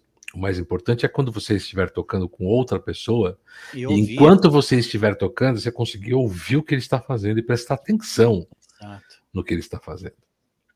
Tinha uma coisa, inclusive, com o Heraldo, que é. é eu, eu toquei com muitos músicos bons na minha vida. Né? Tive muita sorte, desde a época da banda Lenha, etc. Tive sempre músicos foda, assim, que faziam isso, né? Eu aprendi com essa galera.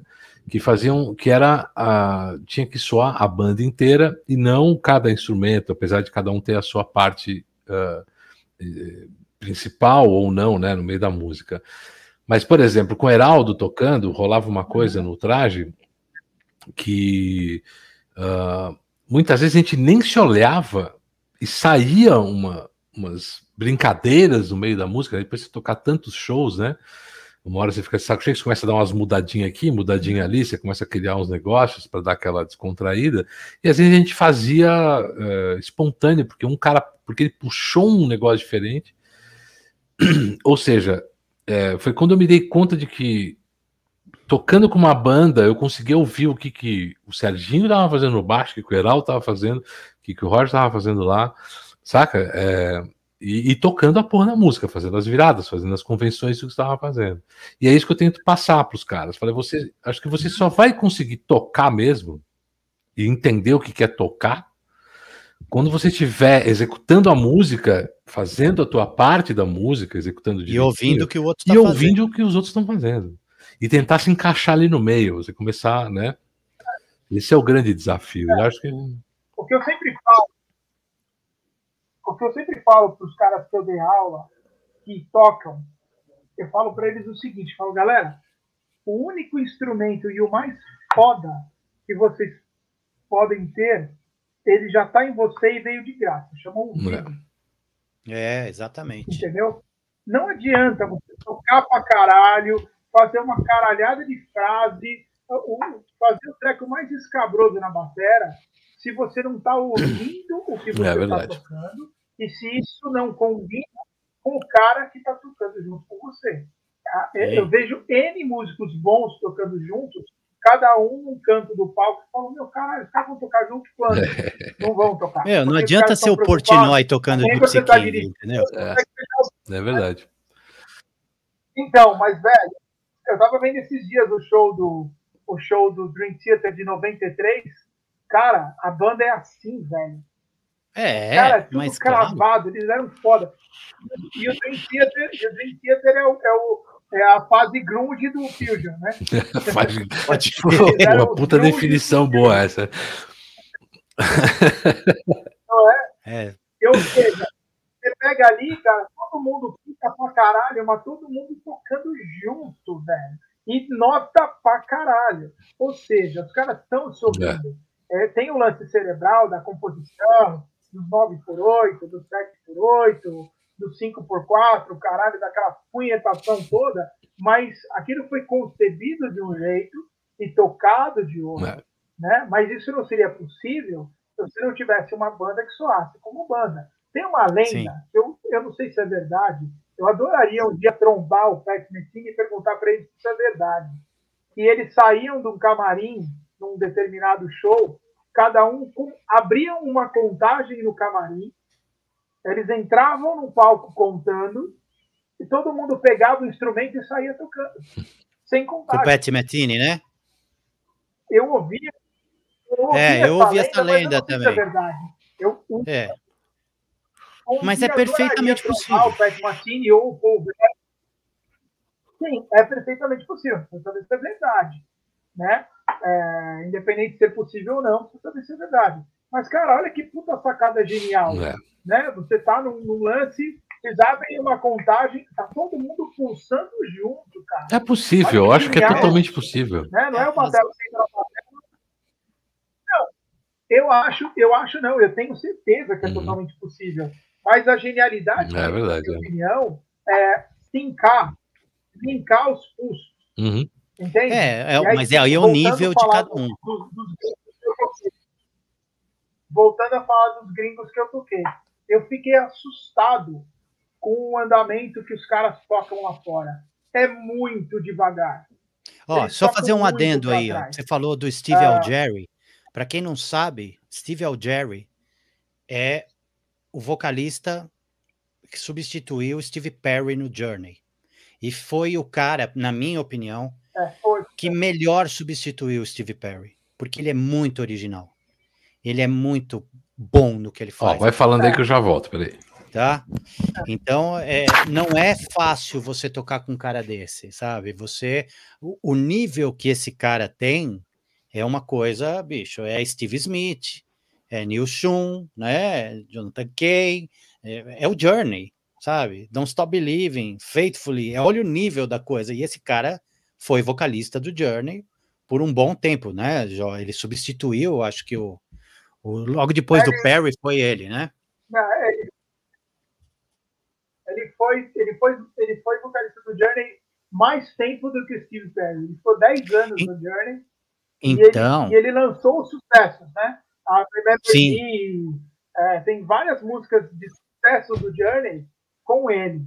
Porque, bicho, tem uma coisa que eu costumo falar. Quando você entra numa banda que você que, que ela já tem uma carreira e ela já existe, e você assumiu o papel de batera, você está tocando numa banda que dá no mesmo de ser uma banda cover. Você está tocando o que o outro gravou. Sim. Essa banda só passa a ser você a partir do momento que você gravou o disco. Exatamente, Entendeu? você compõe junto você ali. Você criou você fez. É, então, o seu trampo naquela banda começa do disco que você gravou para frente. Sim. Entende? Então, é, nesse ponto, o Steve Algeri fez um trabalho incrível com o Journey. Incrível. É, eu acho ele o cara mais falar, original. Vou te cantar uma bola. Vou cantar uma bola que eu já falei isso para uma galera. Uh, o Arnel Pineda, a voz dele já está indo pro buraco. Pô, você sabe que tá eu vi o. Mal pra caralho, quer dizer, mal pra caralho. Não, mas eu e vi um show agora no Lollapalooza. O Astronovo tá tocando junto. Com, então, o Dinka a... Astronovo tá tocando junto com, com, o Darada Waldo. Dois bateras. Por que, que o Dinka Astronovo tá lá? Porque ele canta igual o Steve Perry. O Dinka Astronovo vai ser o próximo vocalista do Journey. Escreve o que eu tô falando. Puta, com, Se ele não matar nenhuma um, mina de sim, porrada, né? Sim, tendo um batera de suporte, e foi uma coisa que eu, quando eu vi que o Narada entrou no, no, no Journey, eu falei, puta, mano, isso aí não vai durar seis meses, porque o Narada é uma lenda, né, bicho? Como produtor, como jazzman, é. como tudo, né, bicho? Eu falei, o cara. E, meu, eu fiquei impressionado. Eu vi um show do Lola Palusa e fiquei de cara com, com a. Com a com a disciplina do cara tocando com o Castro Novo, os dois juntos, um com uma bateria totalmente eletrônica, o outro com uma bateria acústica com aquário, né, para não pesar o palco. E meu, demais, e tem tudo a ver. O Castro Novo livre tocando com um batera segurando para cantar no lugar do, mas, do Pineda. Mas, você leva em consideração que o Narada Walden é um puta produtor. Então ele não vai Sim. tocar errada no lugar errado. Sim, sim. Não, mas eu falo Entendeu? do ego, né? Do, E, e- do- e da assim, coisa do, do- É muito tem- cacique pra pouco índio ali, entendeu? Então, mas. Então, cara, mas assim, é, eu percebo muito que. Bom, o, o, o, Flávio teve aula com o Billy Coba, ele sabe muito melhor do que qualquer um aqui. Você percebe, bicho, que os caras que estão lá, eles estão numa posição que já não tem mais isso. O cara é uma lenda da bateria e acabou. E ele não sabe Já tá pra todo mundo com a vida ganha. Exatamente.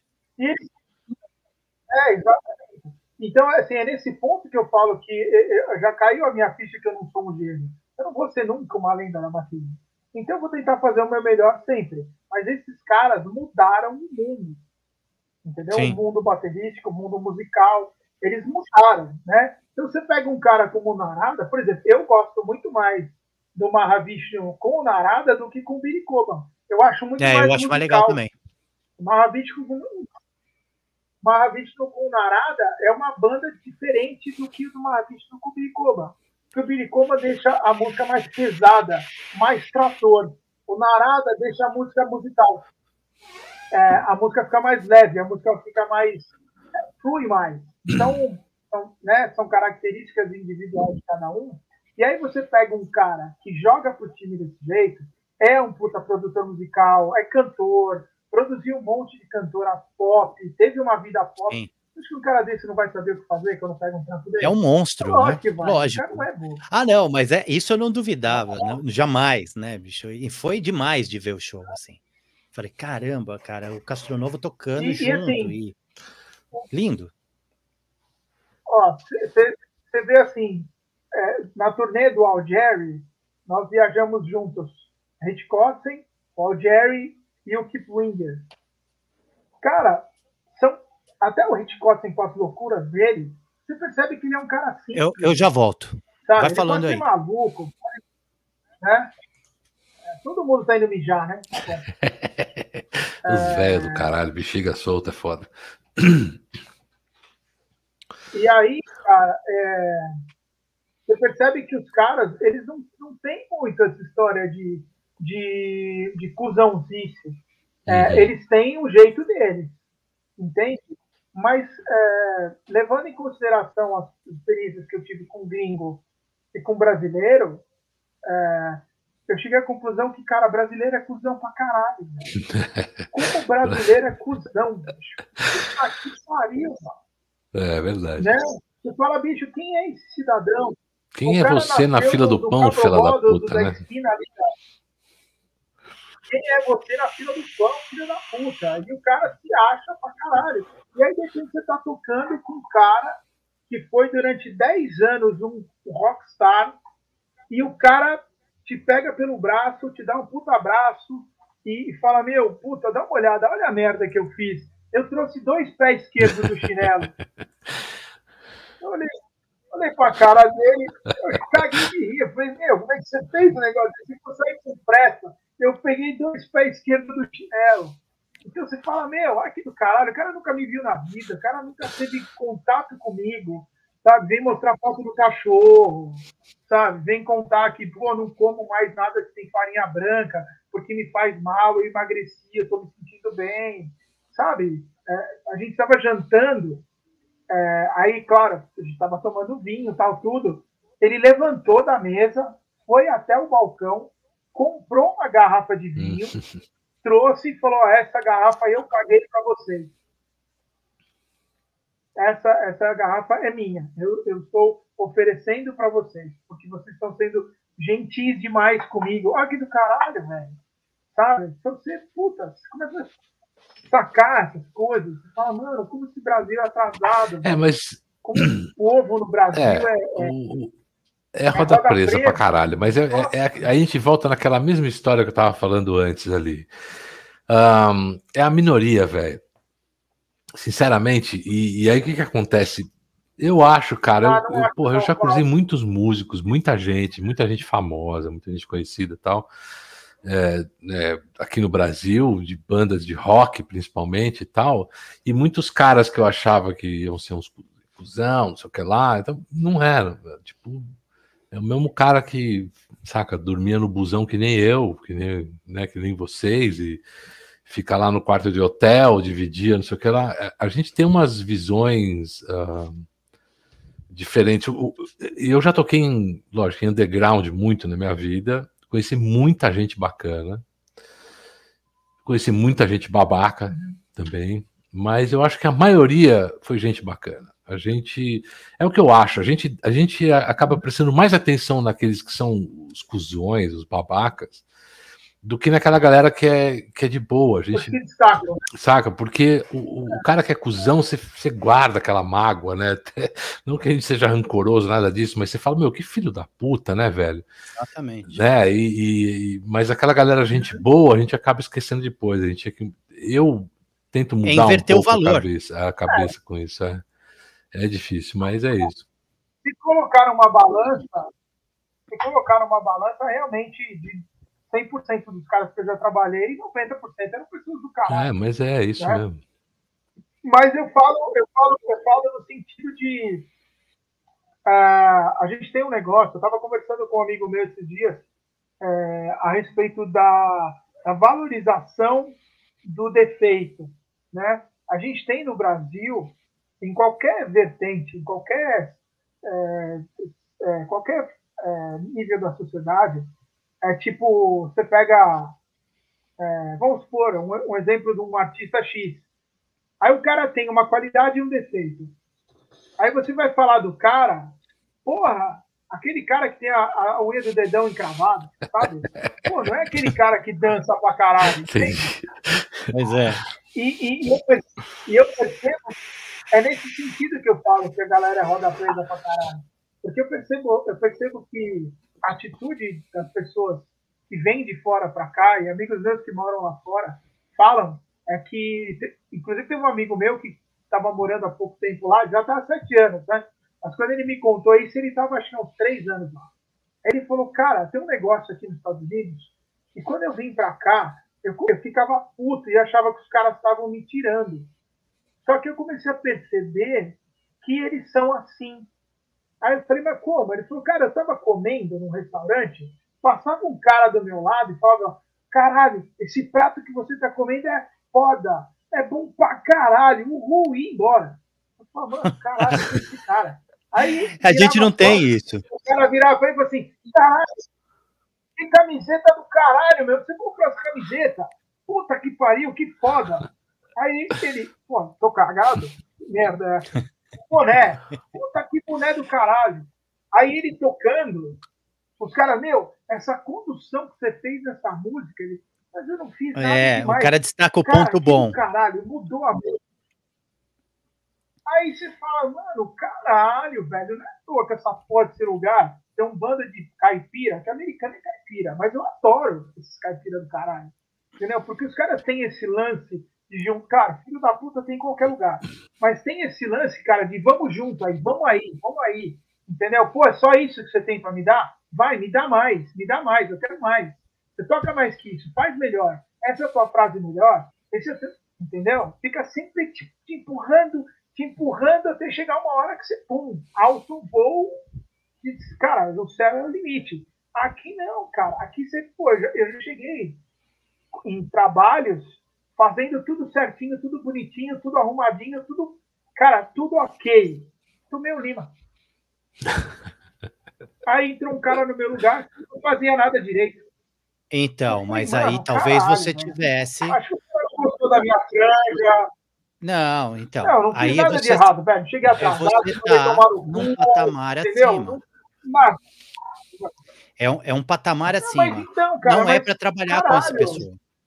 Eu, eu, eu parei para pensar em, várias vezes nisso, que já aconteceu comigo também. Falo, pô, eu vou, fiz tudo e meu pai não rolou.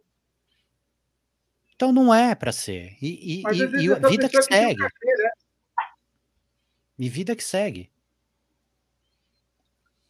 Não, mas o problema é que a gente tem um lance aqui no Brasil, cara, que assim, é, se você está falando que vida segue no lugar onde você tem onde, onde o seu telefone toca.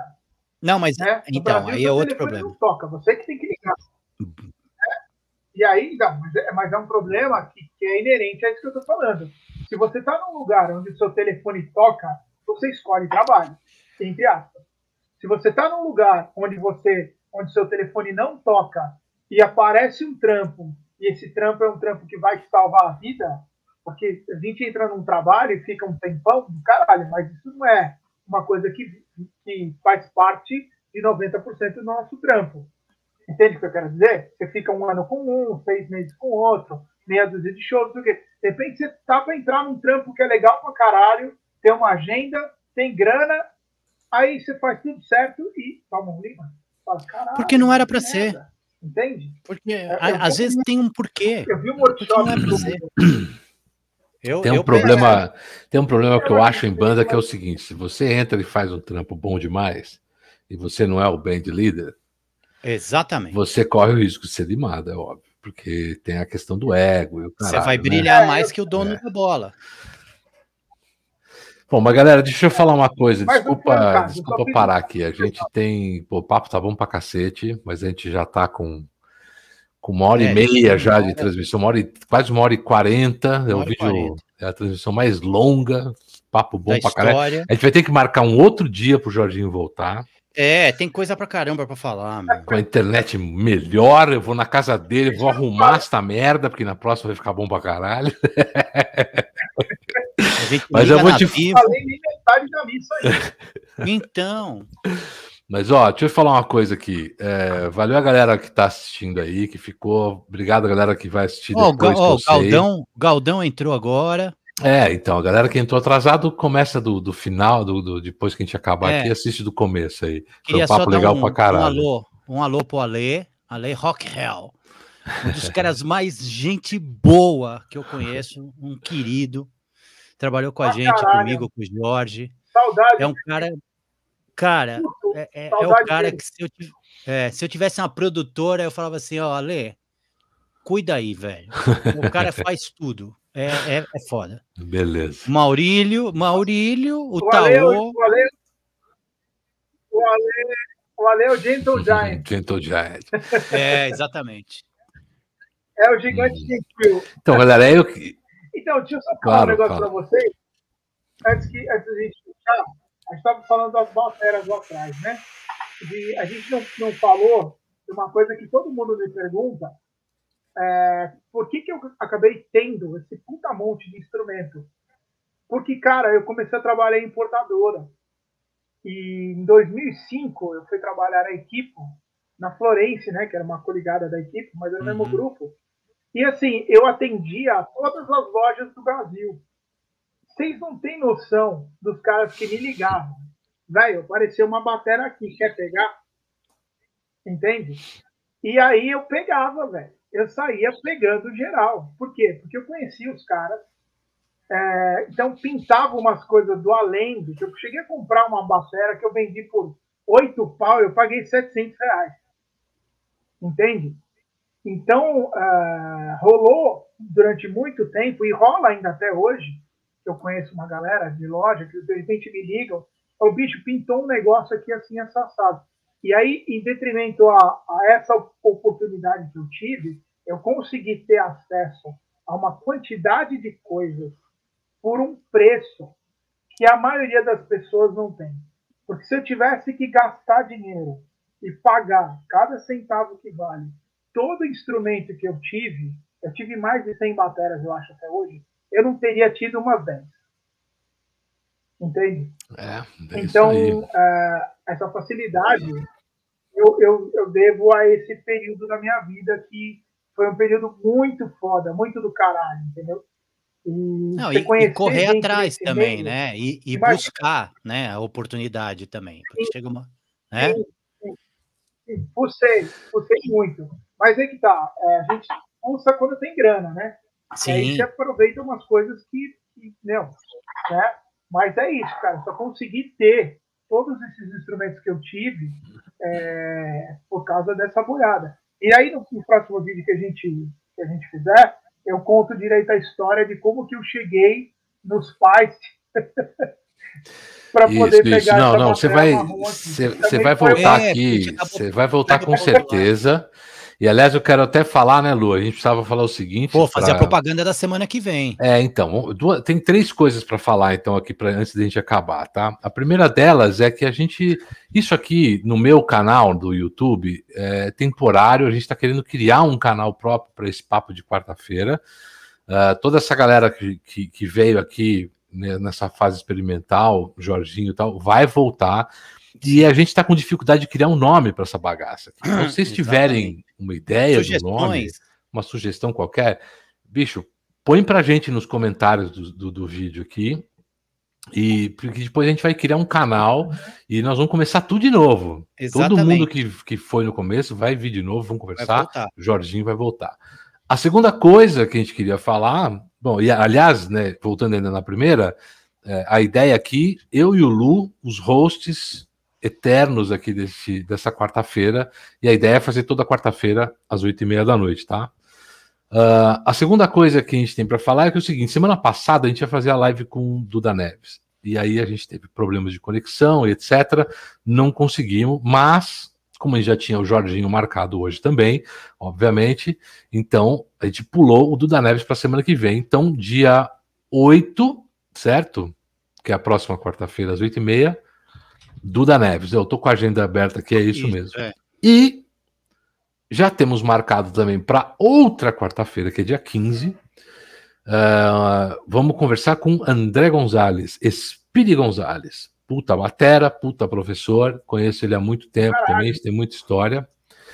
E, e, assim vai. O cara já tocou com Andy Timo. É, bichão, ali é ali, é. ali a coisa é, é grossa também. Parada não é, é fraca, não. É fraca, não. Jorginho e, e André Gonzalez e Duda Neves, André... o negócio tá foda aqui, viu, bicho. O nível, tá o nível está subindo. A gente come... O primeiro entrevistado fui eu. Você que começou já no, no panela, né, Aí a gente começou a subir, fala, não, Não, já chegamos aí, aqui, pô, né? imagina, já tem uma galera, pô, Maurício Cailê, Taô, Heraldo, pô, o negócio tá, tá foda, Jorginho agora, é, vamos tentar que... manter o nível, essa que é a real. E vai ser, e vai ser um papo geral, não vai ter só bateria, vai ter pintor, vai ter chefe de cozinha, vai ter, é, meu, todo mundo. Todo cara, mundo, todo é, mundo na, na verdade vamos falar de arte, eu arte. até mudei o a chamada, antes era música, produção e tal. Agora a gente botou arte, porque, bom, principalmente eu, eu por enquanto, estou chamando uma galera próxima a minha e é, do Lu. A gente está chamando amigos, é, né? Amigos, mas daqui a pouco eu vou chamar mais um, um pessoal que eu conheço. O Lu vai chamar uma galera principalmente do Flamengo, etc., que eu não conheço, ele vai chamar, a gente vai convidar. Então, galera, sugestões de nomes, por favor, nos comentários.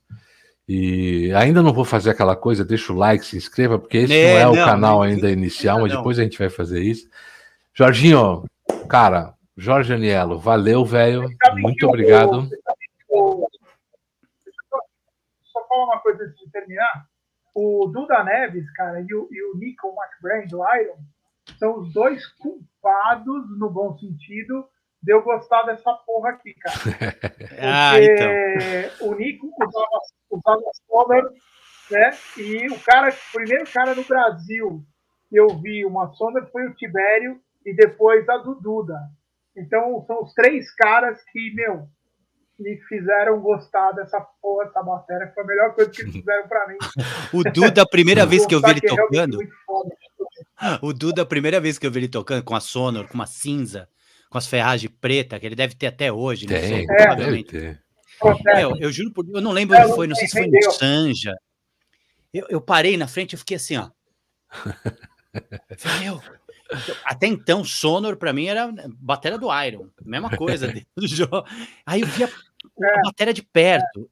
Falei, meu, que... e o som que vinha, sabe? Assim. Bom, então nós vamos falar dessa Sonor aí na semana que vem, tá? Eu, Aí rolou a sessão de petagem com a história de como foi parar essa matéria. Ele me contou na Teodora, mas eu não vou contar para não estragar tá, a, a entrevista. Pede para ele contar que fim levou tá, A gente matéria. vai falar sobre isso. Então. Peraí, depois, não vai embora, então que você vai mandar umas perguntas para nós, para ele. Ah, é, fica aí. Você não desconecta. Eu vou, eu vou, eu vou encerrar a live aqui para a galera. Mas a gente continua na sala, nós três aqui uhum. conversando. Quem sabe eu gravo e se tiver alguma coisa boa, vocês vão assistir depois, falou? Galerinha, Valeu, quase duas horas de live aqui. Obrigado vocês que estiveram assistindo. Não esqueçam, hein? Deixa os Deixa pra gente nos comentários aí sugestões de nomes pra gente continuar essa história aqui. Falou? Falou, gente. Beijão pra vocês aí. Até mais. Valeu. Valeu, Jó. Valeu, rapaziada. Obrigado, meu. Valeu.